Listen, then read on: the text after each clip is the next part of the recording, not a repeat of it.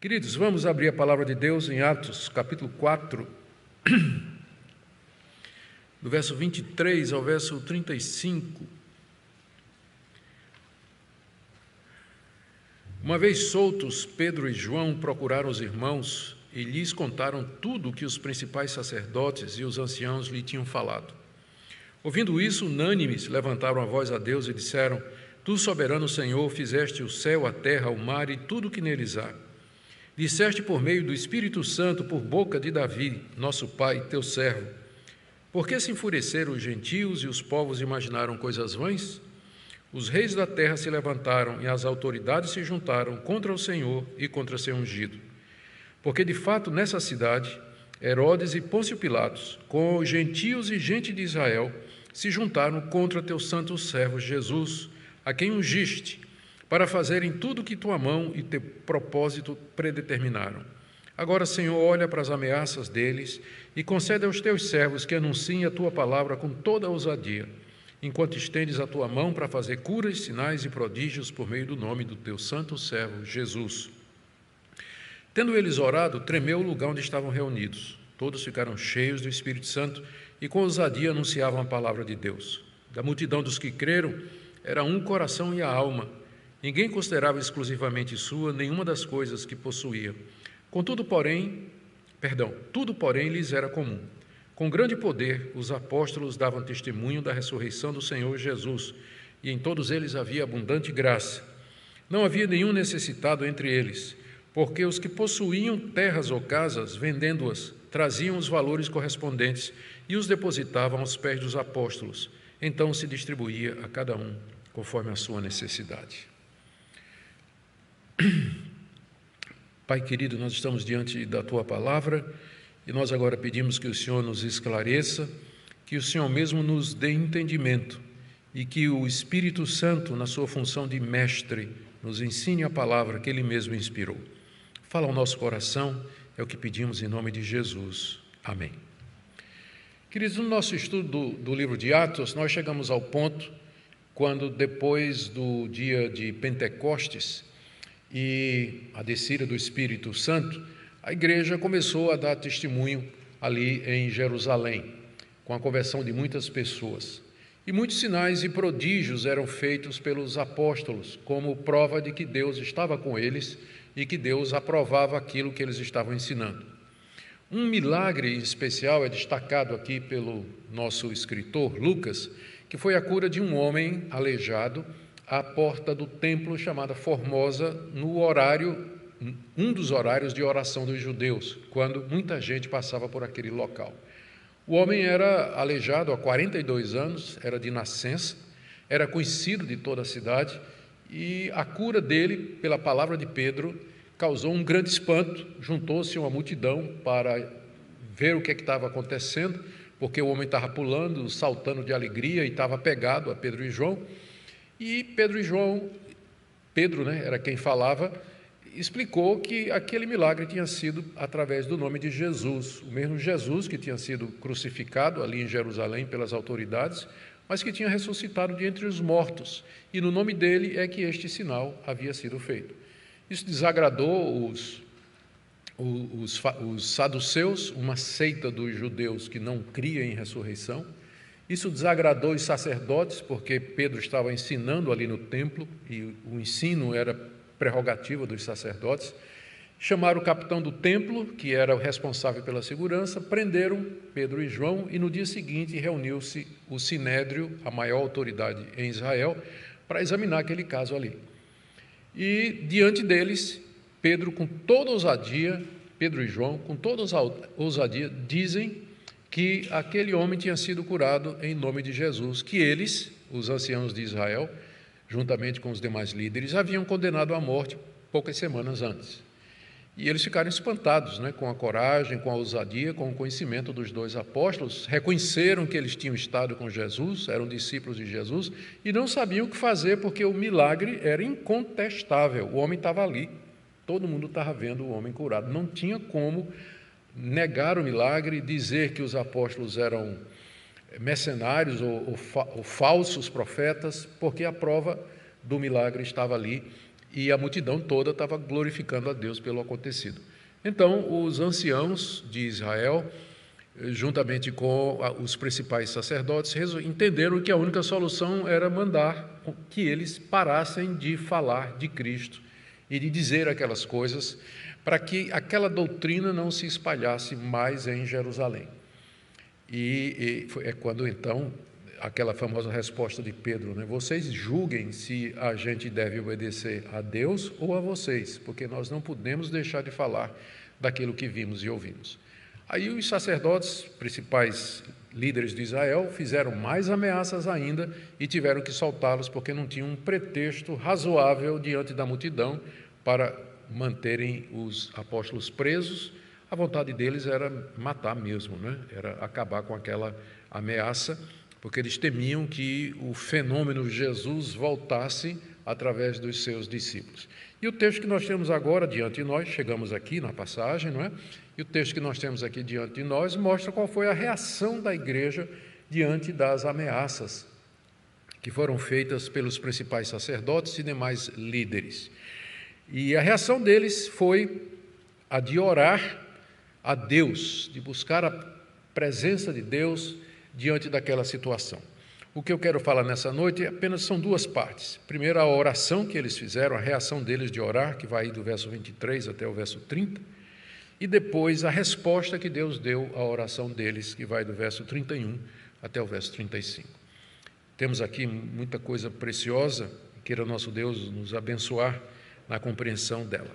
Então, a primeira parte, a igreja ora a Deus Lemos aí no verso 23: Uma vez soltos, Pedro e João procuraram os irmãos e lhes contaram tudo o que os principais sacerdotes e os anciãos lhes tinham falado. Provavelmente no ponto de encontro deles, que era o cenáculo, ou qualquer outro lugar em Jerusalém onde a igreja estava se reunindo. E lá eles disseram o que é que havia acontecido. Falaram das ameaças, falaram da proibição de testificar em nome de Jesus e do risco que naturalmente eles estavam correndo se continuassem a pregar como estavam pregando. A reação dos irmãos ao ouvir o que os principais sacerdotes e os anciãos tinham falado foi unânimes, verso 24, levantar a voz a Deus. A reação foi oração. Eles não ficaram deprimidos, não ficaram desanimados, não disseram agora não dá mais, né? nossas autoridades proibiram que a gente falasse, nós estamos correndo risco de vida aqui. Não, eles buscaram a Deus em oração. Essa foi a resposta e a reação apropriada e a reação correta, porque a oração é a arma mais poderosa que a igreja tem aqui nesse mundo. E nos diz aqui o texto de que eles levantaram a voz a Deus unânimes, quer dizer, num só coração. Às vezes isso é interpretado como se todos eles tivessem falado ao mesmo tempo. Aí teria sido difícil registrar a oração que se segue, né? Porque como, como poderia Lucas ter registrado a oração que se segue se todo mundo começou a orar ao mesmo tempo? Provavelmente, ou, ou Pedro, ou João, um dos apóstolos, ou alguém elevou essa oração, ou fez essa oração diante de Deus, que ecoou no coração de todos, e todos unanimemente ali concordando que aquilo era o, que eles queriam, que aquilo era a, a expressão da verdade, e, e, era como se cada um pudesse ter orado exatamente dessa maneira. É isso que unânimes aqui significa, é unanimidade de coração e de mente, enquanto que alguém os apresentava ou trazia diante de Deus ou trazia diante de Deus as suas necessidades e as suas angústias. A oração tem duas partes. Na primeira parte, é, é dito o que é que estava acontecendo, é dito a Deus o que estava acontecendo e que se entendia que era o cumprimento de promessa. E aí o verso 25 a 28. E a segunda parte é o pedido em si. A primeira parte é uma preparação, quando é, a oração se dirige a Deus exaltando o poder de Deus como Criador. Ainda no verso 24: Tu, soberano Senhor, fizeste o céu, a terra e o mar e tudo o que neles há. Isso aqui é uma cópia exata do que está escrito em Êxodo, capítulo 20, verso 11, e em Salmo 146, verso 6. quando Deus é dirigido como nesses termos: Tu fizeste o céu, a terra e o mar e tudo que neles há. Essa é a expressão que a Bíblia usa para se referir a Deus como Criador soberano de todas as coisas. Isso quer dizer que Deus pode todas as coisas, que nada lhe é impossível, porque toda a realidade foi criada por Ele. Tudo que existe veio dele. Portanto, ele tem domínio, ele tem poder e ele tem autoridade.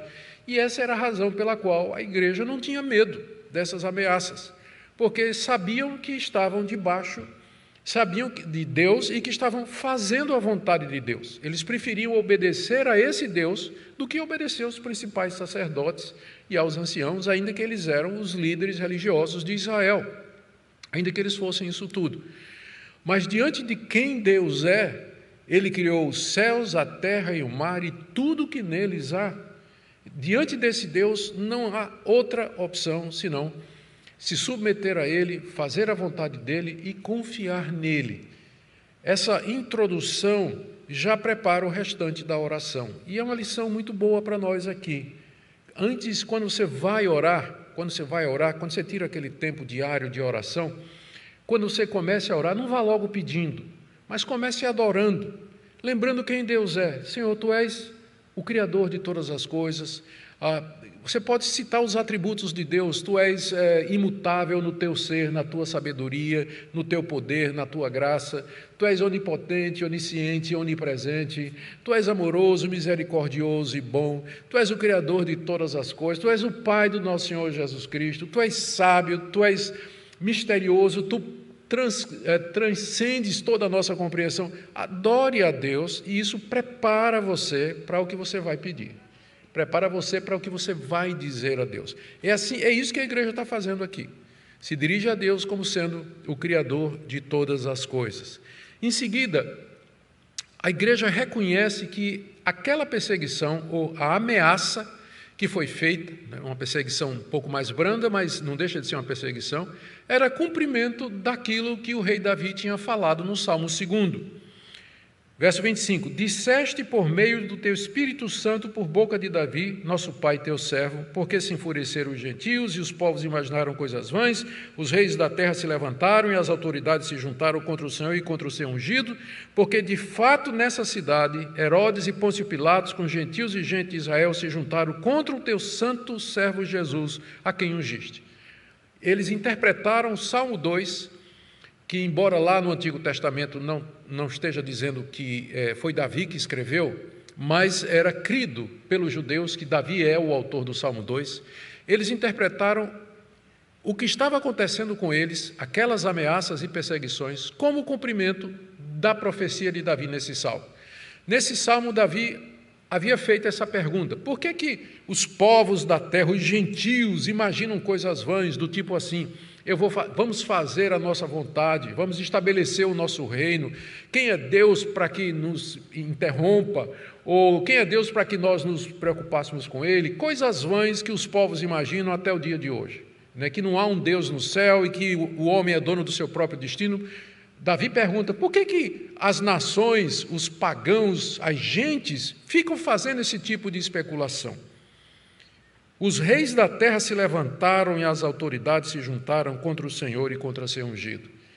Davi estava se referindo naturalmente ali a, ao levante dos povos pagãos de Canaã, Amalequitas, Filisteus, Amonitas, Amorreus, que em exércitos tinham vindo contra, guerrear contra uh, o exército de Israel, contra Jerusalém, querendo tomar a terra que pertencia aos judeus, e naturalmente isso era uma afronta ao Deus de Israel.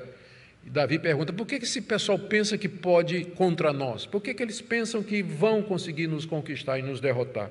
Eles se levantam contra o Senhor, não é contra nós, não é contra mim, rei de Israel, mas eles se levantam contra Deus e contra o seu ungido. Ungido aqui é usado em dois sentidos no sentido de Davi, que era ungido do Senhor para ser rei de Israel, e do Messias, de quem Davi era tipo, de quem Davi era figura. Então, está falando aqui das nações que se levantam contra Deus e contra o seu ungido. Leia-se o Messias. A palavra ungido é Christos no grego, né? de onde vem a nossa palavra para Cristo.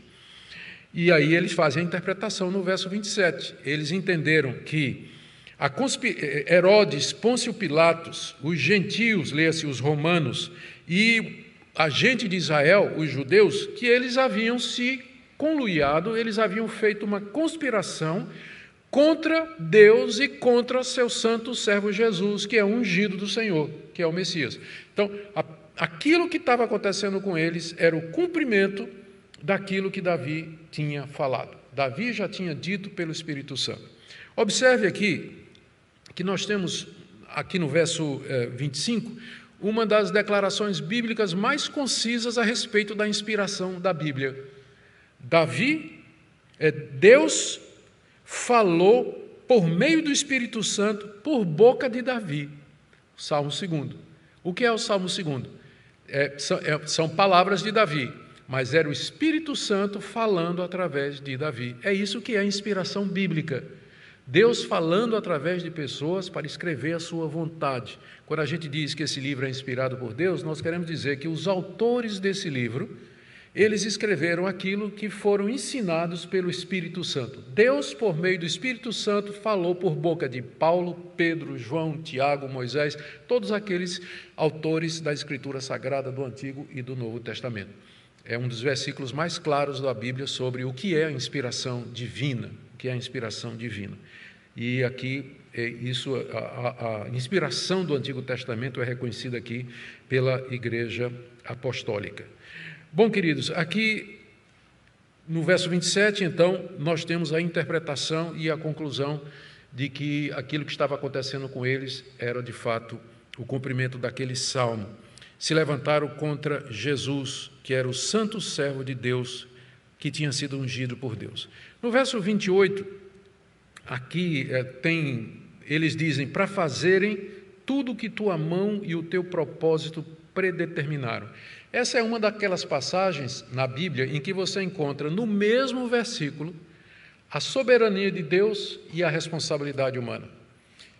Esse, esse conluio, ou seja, essa movimentação de Pôncio Pilatos, de Herodes, dos principais sacerdotes, dos judeus e dos romanos, para prender e matar Jesus e depois perseguir os seus discípulos, era foram, é um ato mau, é um ato pecaminoso, era alguma coisa errada. Foi alguma coisa que eles decidiram, eles tomaram a decisão. Pilatos tomou a decisão de entregar Jesus. Os principais sacerdotes tomaram a decisão de querer que ele soltasse Barrabás, que ele soltasse Barrabás em vez de soltar o, o próprio Jesus. Os romanos crucificaram Jesus na cruz do Calvário. Então, a, a, os homens agiram de acordo com a sua vontade, de acordo com o que eles queriam fazer. Mas ao fazer isso, diz aqui o texto, eles cumpriram o que a mão de Deus e o propósito de Deus havia predeterminado. Havia predeterminado. Aqui você tem essa combinação da predeterminação de Deus, dos decretos de Deus e o uso de causas secundárias, Deus usando a vontade humana e as decisões humanas para cumprir exatamente o seu plano e o seu propósito.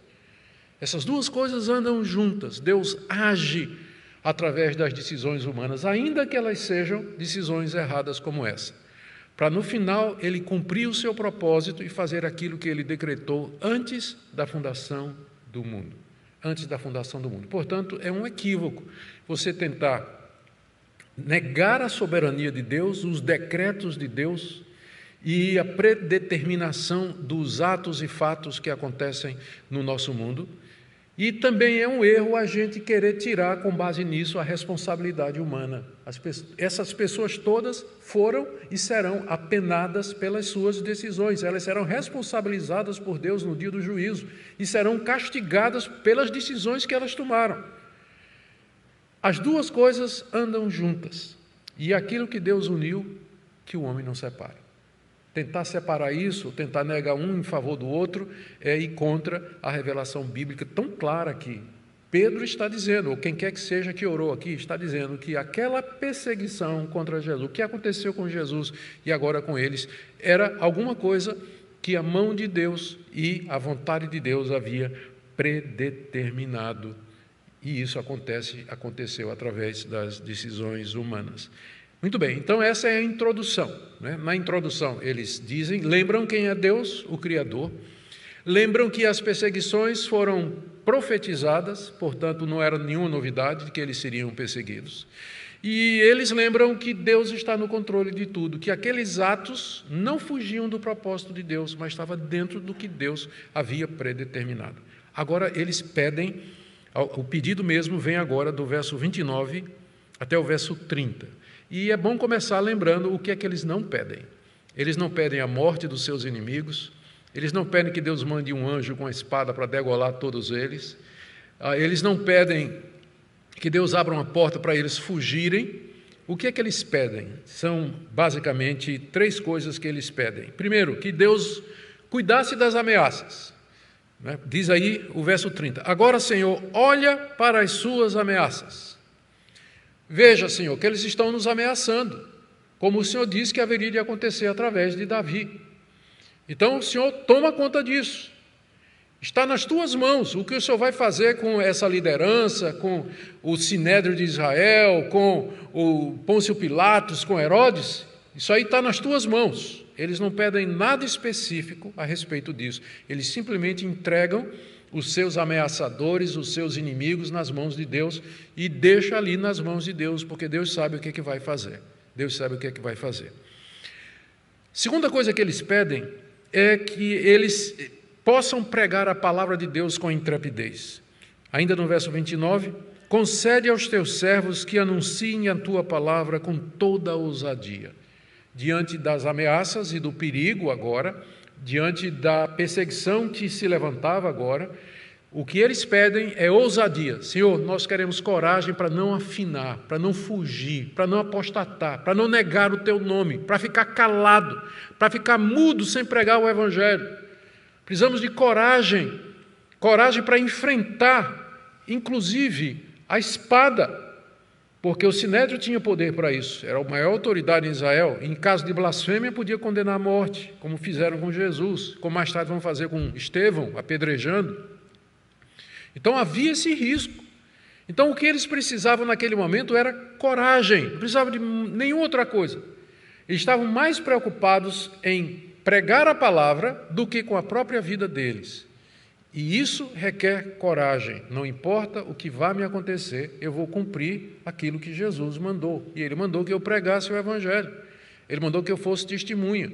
Ainda que as nações se levantem mandando que eu me cale, eu não posso me calar diante daquilo que eu vi e que eu ouvi e eu vou continuar pregando, e para isso eu preciso de ousadia. Foi isso que eles pediram, intrepidez para anunciar a palavra.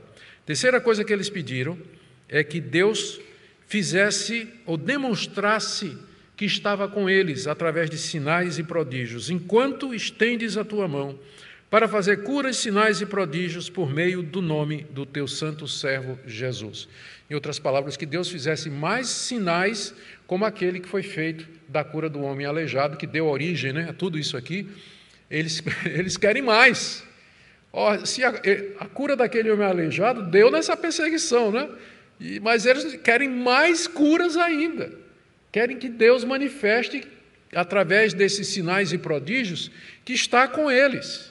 E que eles não estão não são falsos profetas, mas eles estão de fato falando a palavra de Deus. Os sinais e prodígios tinham como objetivo autenticar a pregação deles e mostrar que eles eram de fato da parte de Deus, que eles não eram falsos profetas ou não estavam ensinando alguma coisa contrária àquilo que Israel acreditava. Agora vamos para a segunda parte da nossa, do nosso texto, do verso 31 até o 35, nós temos a resposta de oração que Deus deu. E a primeira coisa que a gente nota, que eu quero observar, é que a resposta foi imediata. Algumas vezes Deus demora. A gente pede, a gente pede a coisa certa, da maneira certa, com adoração, com reconhecimento da soberania de Deus, mas mesmo assim Deus demora. Demora mesmo. E essa espera é difícil. A gente, a gente sofre, às vezes, mais com a demora de Deus do que se ele der uma, uma resposta negativa. Né? A gente prefere até que ele dê logo um não do que a gente ficar esperando. Mas aqui no caso, a resposta foi imediata. Imediata. Deus respondeu na hora. E há muitas ocasiões em que Deus faz assim. Ele responde imediatamente. Me lembro quando era Eu me lembro quando eu era evangelista aqui no interior, na cidade de Gamileira, eu tinha um jipe que eu entrava nos canaviais para levar pão e a palavra, a frutas e a palavra de Deus aos, aos trabalhadores que trabalhavam na cana, que ficava na, nas propriedades do, da, da, usina Cucaú. E aí eu, eu colocava dois, duas, três pessoas comigo no jipe, é, crentes, membros da, da pequena igreja de Gamileira, e a gente saía. Saía de tardezinha, ia lá para dentro dos canaviais, lá perdido, onde tinha uma vila, uma pequena vila lá, desses moradores, às vezes passando muita necessidade, e a gente distribuía pão, ah, jantava, comia alguma coisa com eles, depois pregava a palavra, levava o violão, cantava, ah, não, não, toco como o pastor Luciano, mas dá para arranhar alguma coisa, e era uma maravilha. Aí eu me lembro que naquela noite havia chovido bastante. E a estrada era barro, né? Pissar, barro vermelho daquele complicado mesmo. Por isso que era um jipe. E lá vem, vamos, vamos voltando. Já era altas horas da noite e a estrada cheia d'água, alagada. Entrei numa poça, não é? mesmo que o jipe estava com tração nas quatro rodas, reduzido, estava todo preparado. Entrou numa poça, ficou. Isso, olha, perto da meia-noite, né? a, a, chuva caindo e a gente ali no meio da, da do mato ali preso, apreensivo. A gente tentou tirar, percebeu que o jipe tinha montado num. Como passava muito trator, não é? o pessoal coloca é, tronco de árvore para o trator poder passar melhor. O jipe sentou num tronco desse e as quatro rodas ficaram patinando, né? não tinha como sair. Não tinha. E aí, depois que a gente foi para um lado, empurra, desce, puxa, não saía o jipe do lugar. Aí foi que eu me lembrei, disse, gente, vamos orar. Né? Por que, que a gente não ora? Por que, que a gente não ora? E nós começamos a clamar a Deus, dizendo: Senhor, nós estamos aqui numa situação difícil, né? Passar a noite aqui nessa situação, que né, o Senhor olhe para essa situação. No meio da oração, a gente ouviu um barulho de carro vindo, né? Um, um, um, era um trator que estava vindo. Lá vinha um trator. A gente olhou um para o outro assim. Aí o homem parou e disse: Boa noite, doutor. Estou precisando de ajuda aí? Eu disse, com certeza, nós estamos precisando de ajuda aqui. Eu disse, mas como é que o senhor. Eh, ele disse, não, eu moro aqui por dentro, né? Eu sou motorista aqui do trator, eu moro aqui por dentro. Eu vi quando vocês passaram e eu disse, esses caras vão ficar presos ali naquele atoleiro. Aí foi só o tempo de eu botar minha roupa, né? já estava deitado, o tempo de botar minha roupa, pegar o trator e vir aqui, né? Uma das, é uma das experiências da minha vida em que Deus respondeu, eu ainda orando, ainda orando, Deus, Deus respondeu a oração. O homem nos tirou lá trator, a gente foi embora para casa, pense numa alegria, né? cantando, louvando a Deus o caminho todo. É o que a gente vê aqui. A resposta de Deus foi imediata. E a resposta de Deus veio na forma das seguintes dos seguintes efeitos. Eu enumerei cinco aqui. Em primeiro lugar, no verso 31. Tremeu o lugar onde eles estavam reunidos. Não é? Tendo eles orado, tremeu o lugar onde estavam reunidos. Houve um pequeno terremoto, ou um tremor de terra ali no local onde eles estavam reunidos, que eu disse para vocês, a gente não sabe que local era esse. Talvez ao primeiro andar daquele sobrado, que era o cenáculo, que cabia pelo menos a 120 pessoas, talvez algum outro lugar ali na cidade onde eles podiam se reunir um número maior de gente, não é? Que a essa altura a igreja já era bem numerosa. A gente não sabe exatamente onde foi. Onde quer que seja, Deus manifestou que tinha ouvido a sua oração, fazendo com que o lugar tremesse. Que é uma reminiscência do que aconteceu quando ele desceu sobre o Monte Sinai no Antigo Testamento, que o monte todo tremia e tudo tremia porque a presença de Deus estava ali. Então Deus deu esse sinal para que eles tivessem certeza de que Deus estava com eles, o Deus de Israel, a quem eles, haviam invocado o nome. Segunda coisa, como resultado da oração, é que todos ficaram cheios do Espírito Santo. Eles tinham pedido ousadia e a resposta de Deus foi dar a eles o Espírito Santo. O poder do Espírito Santo, porque eles já tinham Espírito, eles ficaram cheios do Espírito Santo. Porque a ousadia e a coragem para pregar e testificar é fruto da ação do Espírito Santo no crente. O crente cheio do Espírito, ele é ousado para pregar a palavra de Deus. Ele tem coragem de enfrentar as dificuldades para cumprir a vontade de Deus aqui nesse mundo. Eles já tinham ficado cheios do Espírito no dia de Pentecostes.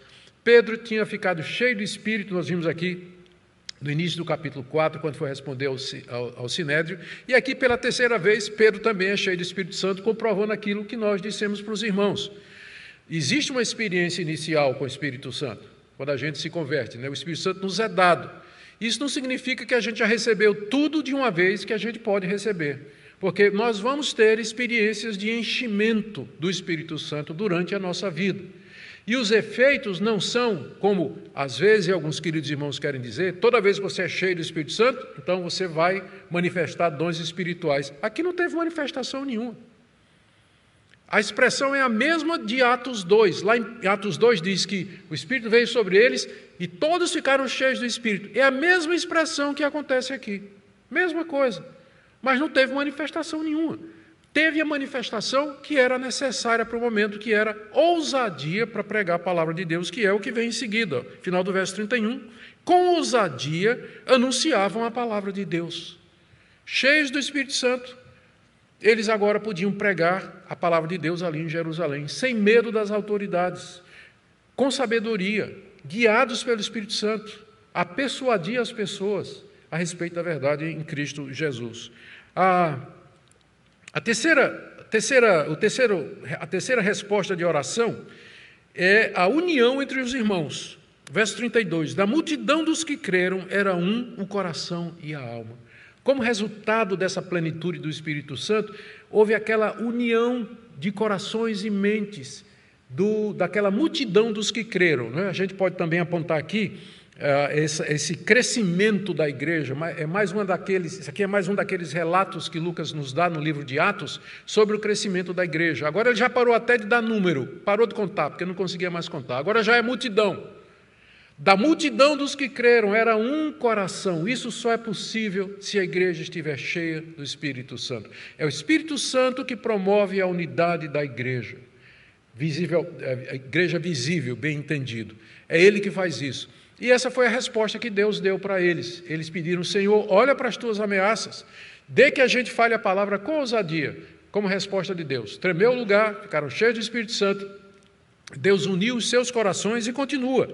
Veja aqui o testemunho dos apóstolos com poder, está aqui no verso 33, com grande poder os apóstolos davam testemunho da ressurreição do Senhor Jesus, testificavam de que Cristo estava vivo. Esse com grande poder aqui provavelmente indica a fazer sinais e prodígios. Note que é dito que os apóstolos faziam, não eram os, todos os membros da igreja, mas eram os apóstolos que faziam estes sinais e prodígios. No livro de Atos, quem faz sinais e prodígios são os apóstolos, à exceção de Estevão e à exceção de Filipe.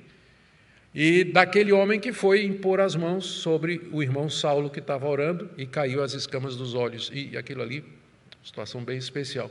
Mas no livro de Atos, quem faz sinais e prodígios são os apóstolos, apenas para colocar aqui uma notinha de rodapé. Porque, como eu disse, o objetivo era testificar que a mensagem que eles estavam pregando, de fato, era a mensagem da palavra de Deus. Não quer dizer que Deus não atenda as orações de quem não é apóstolo. Né? Deus pode atender, mas eu estou dizendo que não tem ninguém como os apóstolos capazes de fazer aqueles sinais e prodígios extraordinários que nós lemos no livro de Atos, uma vez que os apóstolos eram um grupo específico para a fase de transição da igreja do Antigo Testamento para o Novo Testamento. Né? O grupo a quem Deus encarregou de fazer essa transição. Mas isso é é outro assunto, porque eu quero destacar aqui o último efeito da oração, ou o pedido, foi respondido, Deus concedendo generosidade. Você pensou nisso? Que a plenitude do Espírito Santo produz generosidade na igreja? Diz aí no verso 32 que ninguém considerava exclusivamente sua nenhuma das coisas que possuía, tudo, porém, lhes era comum. A gente só sabe que uma pessoa se converteu quando o bolso dela se converte. Enquanto o bolso dela não se converter, não teve conversão. Né? Porque é o, é, o, é o órgão mais sensível do corpo humano, é a carteira dele. É o órgão mais sensível. Mas quando a carteira se converte, é sinal de que o homem todo já foi convertido. pode ter certeza disso. E aquela comunidade era uma comunidade de convertidos, era uma comunidade generosa. Pessoas não julgavam que o que tinham era exclusivamente seu, mas elas compartilhavam com aqueles irmãos que tinham é, necessidade, como é dito aqui no verso 32. No verso 34, não havia nenhum necessitado entre eles, porque os que possuíam terras ou casas, vendendo-as, traziam os valores correspondentes e depositavam aos pés dos apóstolos, então se distribuía a cada um conforme a sua necessidade. Como resultado daquela oração, a gente vê o Espírito Santo agindo na vida da igreja e trazendo essa necessidade, essa generosidade, a ponto de pessoas venderem terras e propriedades para ajudar aqueles que carenciam na igreja de sustento e de outro tipo de cuidado. É isso que acontece quando a igreja está cheia do Espírito Santo. Podemos concluir então com algumas aplicações para nós, queridos. Primeiro, a oração é a arma mais poderosa da igreja. A gente não teme os homens, nós não temos temor dos principados e potestades desse mundo. A gente não receia ou não, não, não vai fraquejar diante daqueles que nos atacam ou daqueles que querem nos fazer calar, porque o nosso Deus está conosco, o Criador de todas as coisas. A oração é a arma mais poderosa da igreja. A igreja não tem outra arma. Toda vez que a igreja se utilizou de recursos humanos, métodos humanos, que ela se envolveu com política, que ela se envolveu com movimentos é, que, que fizeram com que ela perdesse o seu foco, ela se deu mal no final. A igreja é uma instituição divina aqui nesse mundo, foi instituída por Deus, ela não é uma ONG. Ela pode ser generosa, como aqui você está vendo, obras, boas obras, ação social, ela pode fazer isso como resultado da ação de Deus no seu coração. Mas ela não é uma ONG. Ela não é. A missão dela nesse mundo é pregar a palavra de Deus, é ensinar o evangelho para os povos, porque quando as pessoas se convertem, elas fazem isso aqui. Quando um rico se converte, ele para de ser opressor, ele para de ser egoísta. Ele vai ser isso aqui. Porque a gente sabe que o problema do mundo é o coração das pessoas, porque é do coração das pessoas que procedem as intrigas, as, as guerras, o ódio, a imoralidade, a prostituição, a inveja, a loucura, é do coração humano. E a gente então oferece o remédio para a causa principal, que é o Evangelho de Cristo Jesus. Nesse ponto, a oração é a nossa arma mais poderosa para enfrentar as hostilidades desse mundo. Segundo, a igreja não deve temer quando for ameaçada, ela tem que lembrar quem é Deus, ela tem que lembrar que perseguições estão prometidas e buscar esse Deus em oração. Terceira coisa que a gente pode aprender desse texto é que Deus cumpre seus propósitos através de decisões humanas. Já falei bastante sobre isso, só para fechar. Ele faz isso sem que ele se torne autor do pecado e do mal e de uma forma que ele responsabiliza seus seres morais que ele criou, anjos e homens, que vão responder diante dele por todas as suas ações. E a última coisa, queridos, que eu queria dizer que nós podemos aprender desse texto é que a plenitude do Espírito traz efeitos profundos na vida da igreja.